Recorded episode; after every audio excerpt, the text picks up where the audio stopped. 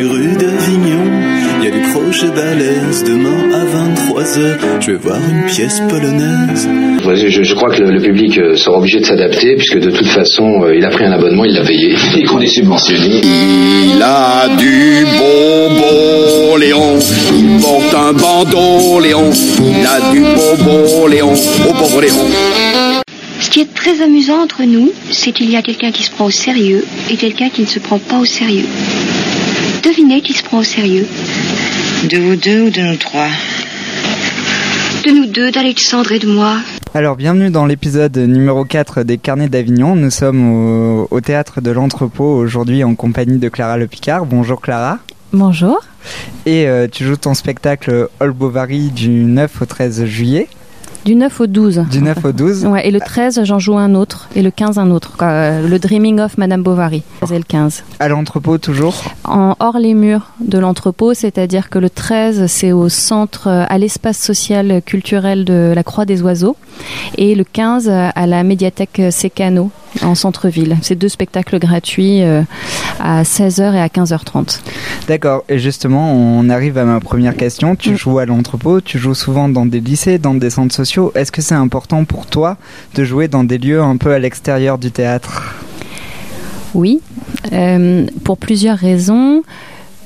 J'ai une formation initiale de scénographe. Euh, je pense que ça, ça parle de mon goût pour les lieux et pour euh, la découverte des, univers qu'ils reflètent. Donc, euh, assez naturellement, au cours de mes études, quand j'étais encore aux Arts Déco, j'ai commencé à faire des spectacles ou des performances, des installations en extérieur. euh, voilà. Et c'est vrai que ça crée un rapport au public qui est tout à fait particulier parce que on est sans filet, eux comme nous. C'est-à-dire que oui, je joue, je marche quasiment sur les pieds des gens, mais eux sont prêts à se laisser presque marcher sur les pieds. Donc on est dans un rapport euh, comme ça de dialogue qui me plaît beaucoup. Et donc, euh, je vais un peu partout où les gens ont envie de m'accueillir, que ce soit en appartement ou bien en classe quand un prof a envie que, que ses élèves euh, découvrent cette, cette façon de questionner le réel. Voilà. Et c'est vrai que ça a la vertu de beaucoup, beaucoup déstabiliser le public et de le rendre euh, très perméable aux questions que je pose, y compris de façon viscérale. hein, parce que dernièrement, j'ai joué en, en collège et en lycée, et les lycéens, euh, certains étaient vraiment euh, mis, euh, voilà, comme comme exaspérés parce qu'ils ne comprenaient pas vers où je les amenais et ce que je n'aurais pas eu dans un théâtre en fait. Parce que dans un théâtre ils auraient, ils auraient su tout de suite que c'était une farce. Voilà. Là au moins en étant n'importe où je permets au spectateur de ne pas savoir ce qui va lui arriver. Parce qu'en fait, pour expliquer aux auditeurs euh, qui ne connaissent pas ton travail, tu fais euh, des conférences en fait auprès euh, des, des, des gens en fait qui viennent voir tes spectacles et on ne sait pas que tu es comédienne en fait. Si quelqu'un ne sait pas qu'il vient voir un spectacle, on pense, on ne sait pas si c'est du lard ou du cochon. Voilà, toi tu parles du spectacle Mm. qui s'appelle L'endroit de l'objet, où effectivement j'accueille le public en étant Martin Schmurpf, qui est une sorte d'alter ego scientifique autodidacte, qui effectivement est conférencière et a sa vérité sur le monde à dire au, public. Les autres spectacles qui sont Dreaming of Martin Schmurpf et Dreaming of Madame Bovary, c'est une rencontre avec une metteur en scène, Clara Le Picard, qui va raconter le spectacle à venir, le prochain spectacle qui se fera si, si, si, etc. Mais on passe euh, de l'espace-temps de la rencontre à l'espace-temps du spectacle sans que les spectateurs ne sachent quand est-ce que ça a commencé. C'est-à-dire que souvent les spectateurs me disent, euh, mais en fait je me disais, mais quand est-ce que ça commence, quand est-ce que ça commence? Et tout d'un coup j'ai compris que la pièce de théâtre avait commencé avec Bonjour, je m'appelle Clara Le Picard, ce qui est un simulacre de la réalité. Et d'ailleurs, depuis que je connais tes spectacles euh, qui me passionnent tous, je me suis toujours demandé pourquoi tu n'allais pas vers le théâtre de rue en fait et pourquoi tu n'avais jamais joué à Aurillac et tout ça parce que moi je rêve de te voir dans une cour à Aurillac. Je pense que ce serait très adapté au public d'Aurillac justement. Alors, je te, je te crois, mais euh, moi, je connais peu le théâtre de rue et euh, mon théâtre euh, repose sur quand même euh, un public captif qui va être présent du début jusqu'à la fin, puisque euh, mon travail tra- euh, procède par glissement, un peu sur le procédé, euh, le procédé de... un cheval bon marché, euh, c'est rare, tout ce qui est rare est cher, et donc un cheval bon marché est cher. Et donc si on n'était pas au début, on comprend pas euh, l'aboutissement, et euh, donc voilà, donc c'est pour ça que je me méfie énormément euh, des lieux où le public peut entrer, ça, quoi, le public peut toujours sortir, mais en tout cas, j'aime bien que le contrat de base entre lui et moi, c'est qu'on est ensemble du début jusqu'à la fin. Et en fait, mon travail, il s'écrit vraiment dans la durée. C'est difficile euh, de. Quoi, voilà, je pense pas qu'il soit efficace comme un bon gag. Alors venons-en euh, plus précisément à All Bovary, un spectacle que tu as fait avec ta maman. Donc euh, qu'est-ce qui t'a donné envie déjà Est-ce que tu peux nous raconter un peu l'histoire du spectacle? Bien sûr. Alors, l'histoire est un peu multiple euh, autour de Madame Bovary parce que. euh, en fait, je suis très intéressée par la société de consommation. C'est vraiment un thème, thème, euh, un thème qui, qui est à travers quasiment tous mes spectacles. Et j'ai cherché un- une sorte de classique euh, qui soit euh, autour de la société de consommation. En fait, je cherchais à faire un spectacle autour de Michael Jackson et je cherchais une équivalence euh, dans la littérature classique et je suis arrivée à cette idée que Madame Bovary, ou qu'en tout cas Michael Jackson était Madame Bovary. Et donc c'est ça que j'ai commencé à creuser et j'avais envie de travailler avec quatre personnes qui sont des réels... des, des humains réels euh, qui sont Irina Solano, Arnold de Pasquier, Bénédicte Simon et euh, Françoise Lebrun, donc ma maman. Et j'avais envie de les mettre tous ensemble avec moi pour questionner quelque chose et pour qu'on qu'on invente une forme spectaculaire ensemble. Il se trouve que entre le moment où je me suis mise à écrire et le moment où j'ai abouti le spectacle, en fait, euh, bah, j'ai écrit une pièce. On a fait un workshop tous ensemble de, de quatre jours. C'est à partir de ça que j'ai écrit leur partie. Mais sauf qu'au moment où il était possible que j'aboutisse ce projet, les financements n'étaient pas du tout là pour pouvoir faire un, projet à, à cinq. Et euh, donc, euh, bah, j'ai bien réfléchi. J'avais fait donc mon Dreaming of Madame Bovary qui raconte ce qu'aurait dû être ce spectacle-là à 5. Et je me suis recentrée sur un autre aspect de Madame Bovary, moins société de consommation, qui est le rapport de construction de l'identité, puisque Emma passe son temps à chercher des modèles pour se construire, que ce soit les héroïnes de ses livres, que ce soit euh, les publicités dans les magazines parisiens qu'elle lit, euh, qu'elle apprend par cœur. Chez elle en Normandie. Et donc à partir de tout ça, il m'a semblé euh, assez pertinent de euh, parler des stars et de parler des modèles. Et il se trouve que euh, ma maman est euh, une icône pour un certain nombre de personnes puisqu'elle a été l'interprète de La maman et la putain de Jean Eustache en 1973. Elle y joue Véronica euh, dans le trio euh, avec Bernadette Lafont et Jean-Pierre Léo et que c'est quelque chose qui a beaucoup occupé ma vie d'adolescente et de jeune adulte puisque les gens m'ont trouvé beaucoup de valeur parce que j'étais la fille de ma mère, ce qui a eu le don de m'exaspérer beaucoup, de me, de me transformer en plante verte pendant longtemps puisque je savais que je n'étais là que parce que j'étais la fille d'eux. Et j'ai eu envie de jouer autour de ça euh, et autour du, du, mirage que c'est, en fait, de, de considérer que quelqu'un est ce qu'il fait dans son travail, puisque on le sait quand même euh, depuis Marcel Proust, il y a un vrai, vrai décalage entre ce que quelqu'un vit et ce qu'il produit dans son travail et que c'est ça qui est beau, quoi. Voilà. Et c'est vrai que moi j'ai été au cœur de cette méprise puisque euh, ma mère, euh, voilà, elle a joué Véronica, elle est cette comédienne euh, magnifique, ça on est bien d'accord. Mais après c'est une femme normale, voilà. Et donc moi, pendant longtemps, j'acceptais comme je pense un petit chien accepte de suivre sa maîtresse, etc. Et puis là, je me suis dit, bah maintenant, ça devient intéressant et rigolo de s'en servir en le renvoyant au, au public de façon un petit peu frontale, un petit peu provocatrice. Et il se trouve que ma mère, qui ne manque pas d'esprit critique, a accepté de jouer le jeu et se prête euh, à, à ce, ce- ce jeu d'être la star, voilà, dans un projet que j'essaye de que j'essaierai de financer. Et euh, il y a deux autres figures qui apparaissent à part Madame Bo- Bovary. Euh, pour moi, il y a Orlando euh, de Virginia Woolf Mm. et donc Véronica, euh, ta maman, le personnage de la maman et la putain. Est-ce que pour toi, euh, c'est des personnages Orlando et Véronica en recherche d'identité aussi? Bien La sûr. réponse est un peu évidente. Oui, mais- bah non, mais c'est une bonne question. hein. C'est vrai que effectivement, euh, c'est des questionnements. Comme par hasard, ce sont aussi des figures féminines qui questionnent ça, comme en tout cas Virginia Woolf dans son écriture. Et puis après, Véronica, c'est un personnage féminin, même s'il est écrit par Jean Eustache. Mais voilà. oui, oui, moi, c'est des questions qui, qui m'intéressent beaucoup, sachant que effectivement, euh, l'être humain passe son temps à, définir, à essayer de définir des identités.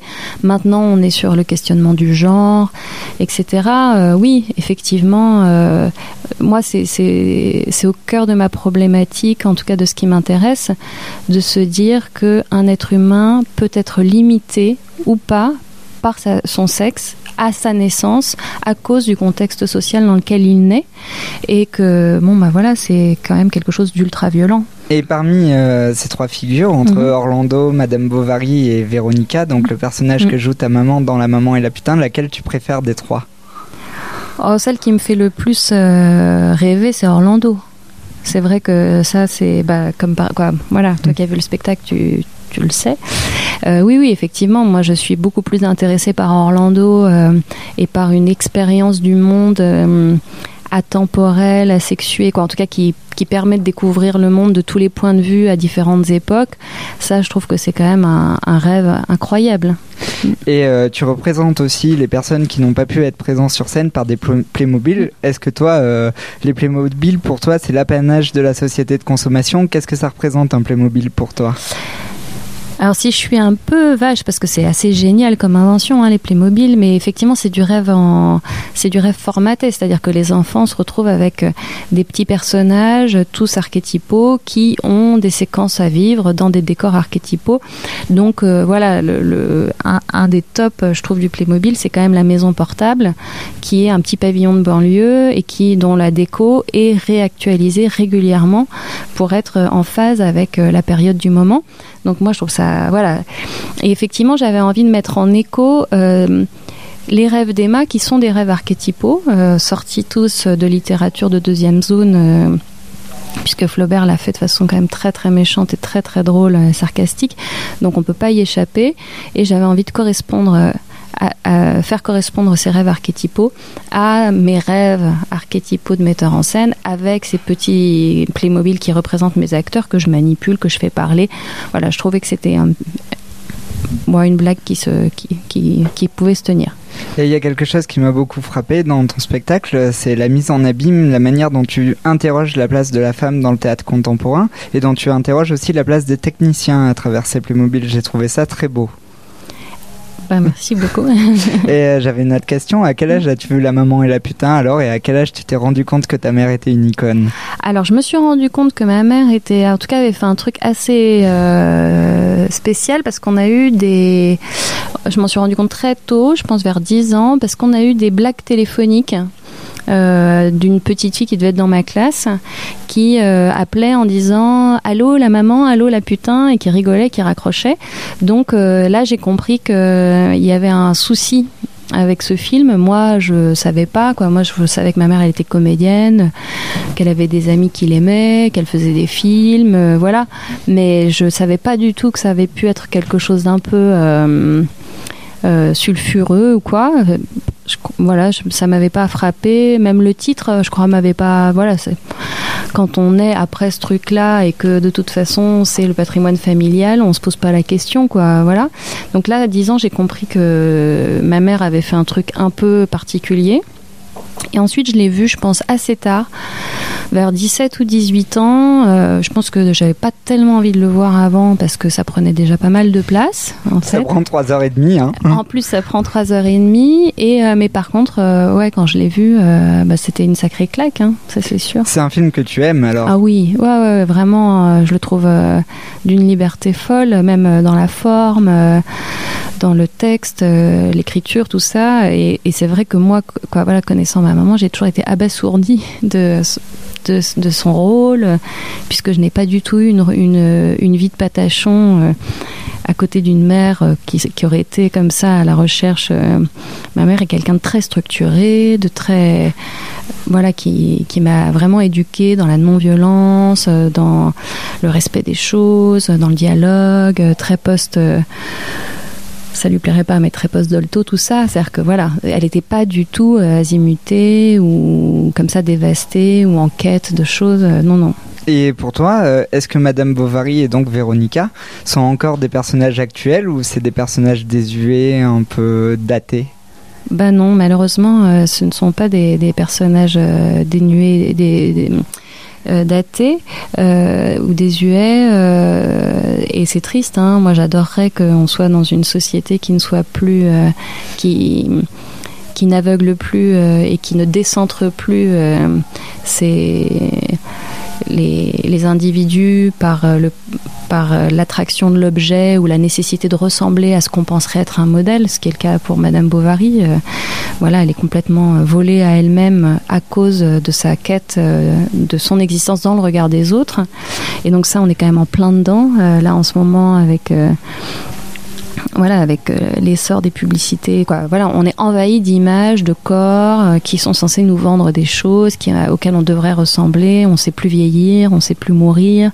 Donc on est vraiment un maximum de Madame Bovary, homme comme femme hein, d'ailleurs. ça c'est pas du tout pour le coup sexué. Et puis quant à Véronica, bah voilà, c'est nécessairement le pendant de cette dictature là.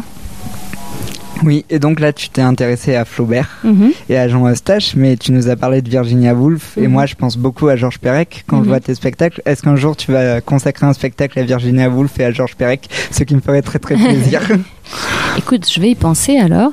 Euh, non, pour l'instant, c'est pas prévu. Euh, pour l'instant, euh, les deux prochains qui sont dans les tuyaux, il y en a un qui est à partir, qui est, en fait, pour moi aussi, Madame Bovary, ça a été un travail sur l'imagination, sur la partie rêve de l'imagination, et je suis arrivée un peu à cette idée que finalement le bovarisme, c'est, je le dis dans le spectacle, donc ça n'a rien d'un scoop, hein, c'est la meilleure part de l'humain. C'est vraiment ce qui fait que l'homme métamorphose le monde et, bouleverse euh, euh, voilà, les, sociétés quand elles sont figées c'est l'insatisfaction chronique, ce qui permet d'amener à, de l'imagination.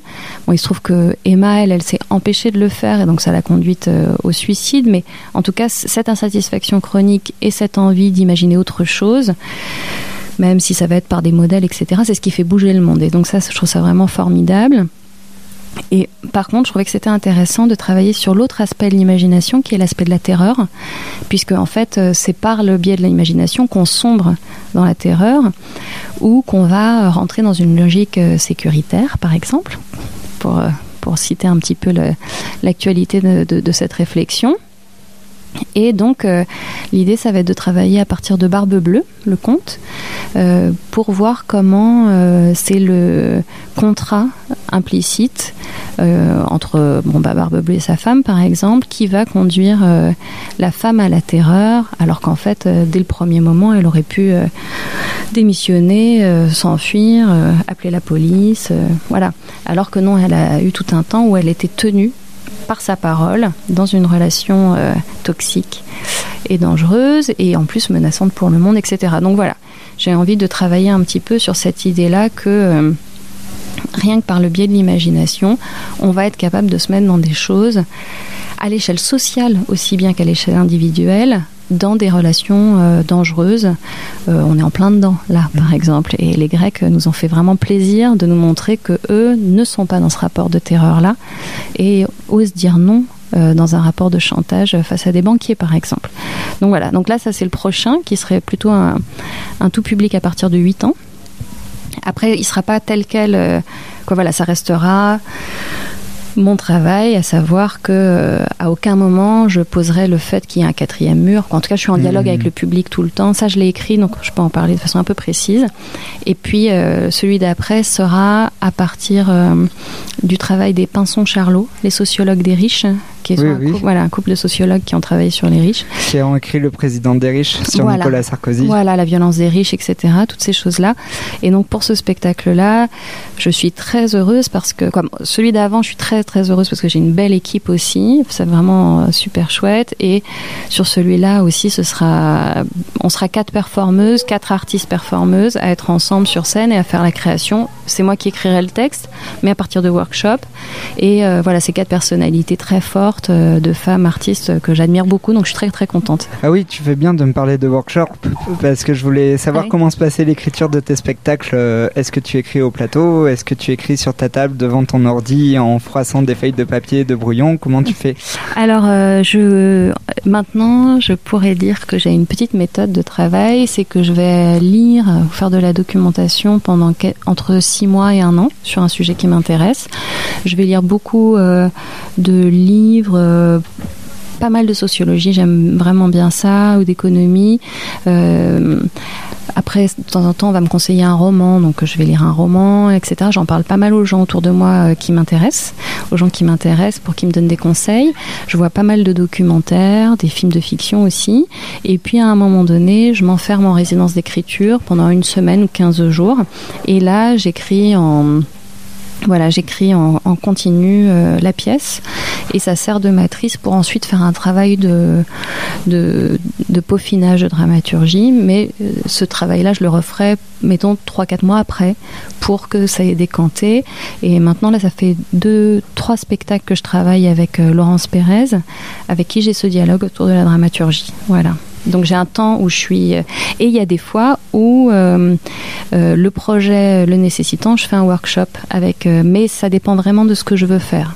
Par exemple sur Barbe Bleue, je connais bien les interprètes du, du spectacle. Il y a Or Solomon qui est le pianiste de All Bovary, qui va donc composer la musique, parce que c'est un drame musical. Donc euh, il va composer la musique, et il y a Maud Pison, qui est une danseuse, avec qui j'ai déjà travaillé, donc je les connais assez bien, et dont j'ai pu leur prêter des propos par rapport à ce que j'avais envie d'aborder sans euh, leur demander de faire un workshop. Par contre, sur euh, celui d'après qui s'appellera Red Shoes, euh, j'ai vraiment envie, je vais donner à, à mes collaboratrices euh, des listes de bibliographie et de filmographie, des choses à travailler, et on va s'enfermer une semaine pour qu'elles elles me disent qu'elles en pensent, et qu'à partir de ça, je vois un petit peu, c'est ce que j'avais fait sur All. Quand tu me dis le titre Red Shoes, je t'imagine déjà en Louboutin sur scène, c'est très excitant. Ah ben, trompe, détrompe-toi. Alors détrompe-toi, je non, pas du tout. Non, non, on sera pas euh, justement. Quoi, oui, oui, c'est c'est rigolo. Non, en fait, euh, Red Shoes, je sais pas si tu connais. C'est un, il y a, il y a un film en fait américain qui s'appelle Les chaussons. Pittsburgh et Fassbender, c'est ça? Euh, Michael Pittsburgh, les chaussons rouges? Voilà, c'est ça, exactement. Et mais je connaissais pas le nom du, réalisateur, j'avais oublié. Et les chaussons rouges, et ça m'intéresse parce que en fait, euh, le corps euh, dans la représentation cinématographique, la danseuse est souvent le corps auquel on permet de transcender socialement les frontières. Et en fait, comme c'est un spectacle sur les frontières sociales, je trouvais intéressant que nous soyons quatre femmes et autour, c'est autour du corps euh, social, quoi, dans tous les sens du terme. Voilà. D'accord, j'ai une dernière question. Mm. Tu, tu, tu- ta compagnie vient de Marseille. Mm. Que peux-tu tu nous dire sur euh, la température culturelle deux ans après Marseille, capitale européenne de la culture? Ah. Tu veux un joker Bah ouais, je veux, bien. Bah, C'est-à-dire que la capitale de la culture euh, a été très très dure pour les acteurs culturels locaux, puisque les subventions ont été extrêmement réduites pour pouvoir permettre euh, des grands événements populaires. Euh, et bah, comme après on a enchaîné avec la crise, bah voilà.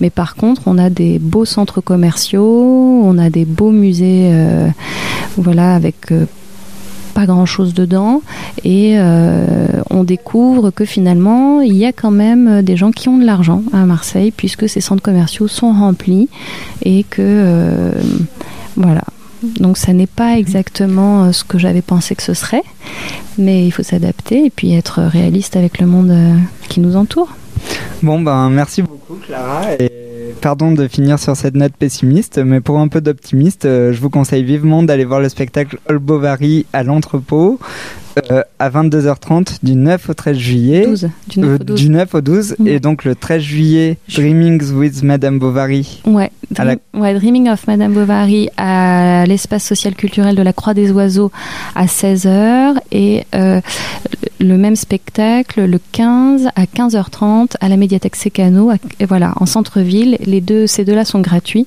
Bon, et puis après les prix à l'entrepôt. Comme moi, je suis accueillie dans le cadre euh, d'un partenariat avec la région PACA.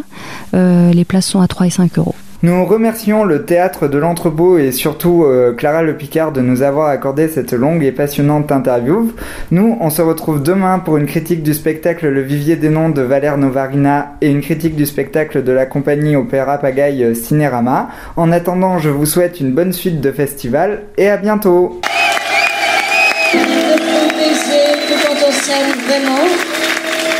et je ne suis pas. Si je pleure, passée, ma vie sexuelle passée, qui est si courte. Cinq ans de vie sexuelle, c'est très peu. Tu vois, Marie, je te parle parce que je t'aime beaucoup. Tant d'hommes m'ont baisé, ils m'ont désiré, tu sais m'a désiré parce que j'avais un gros cul qui peut être éventuellement désirable. Très jolis seins qui sont très désirables. Ma bouche n'est pas mal non plus. Quand mes yeux sont maquillés, ils ne sont pas mal non plus. Et beaucoup d'hommes m'ont désiré comme ça, tu sais, dans le vide. Je ne dramatise pas, Marie, tu sais, je ne suis pas saoule. Et qu'est-ce que tu crois? Tu crois que je m'apesantis sur mon sort merdique? Absolument pas.